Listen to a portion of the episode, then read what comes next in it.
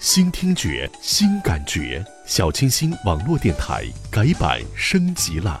最美的时光遇见最好的你，原电台正式改名为栀子电台，不忘初衷，永恒的爱。栀子电台只为你盛开。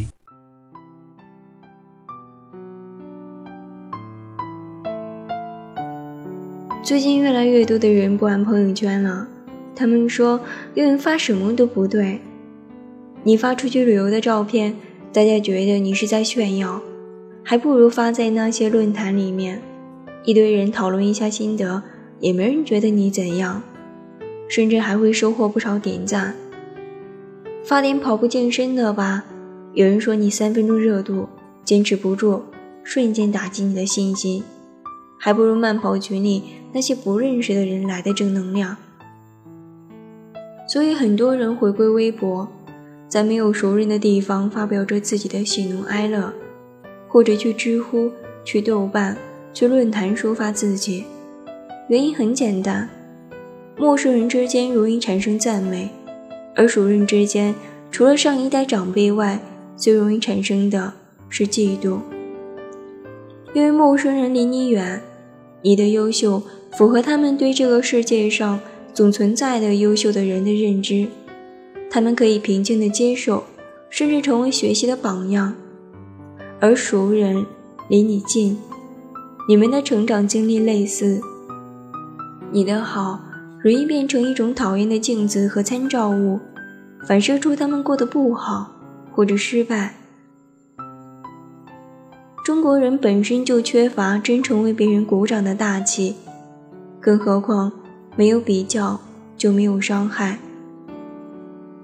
当你表现得太好，你和你的朋友之间。绝对是产生的嫉妒多于赞美。大多数朋友愿意和你共患难，少数人才有能力和你共享福。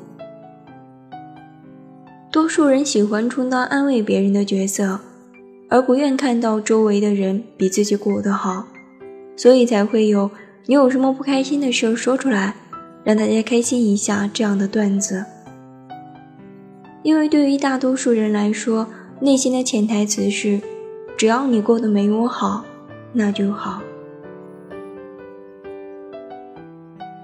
我的好朋友 A 小姐，长相不错，身材一般，略微有点胖。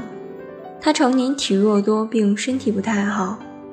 前一阵子下定决心改善身体，忽然健起身来。朋友圈里经常看到他发的打卡的照片，十公里、两小时之类的。配个跑步机留影。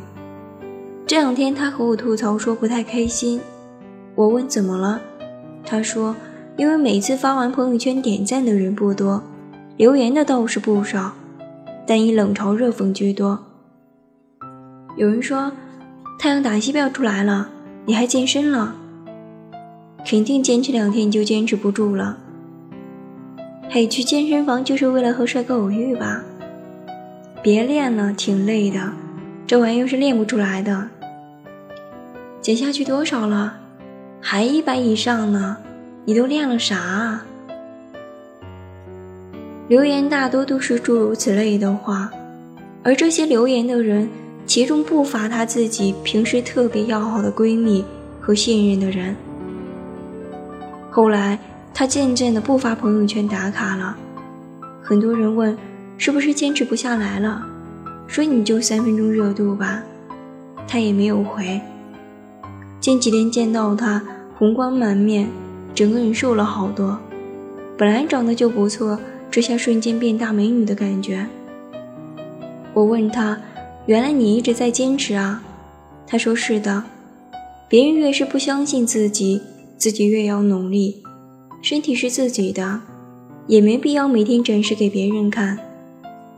他说：“当你发你自己好的状态的时候，大部分的人是冷冷的、漠然的，不感兴趣。一部分关系不错的朋友会用段子来挖苦你，让你哭笑不得，也说不了什么。大部分时候，没有人愿意看你过得好，更没有人喜欢看过程，所以也就没什么可发的了。”再后来，过了很久，他发了一张身着马甲线在户外跑步的照片，美的实在是不像话。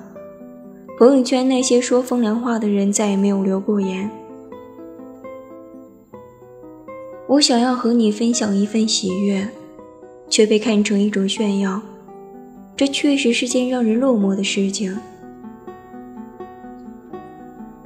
另一个故事，前同事辞职前专心在家考公务员，连续两年没考上。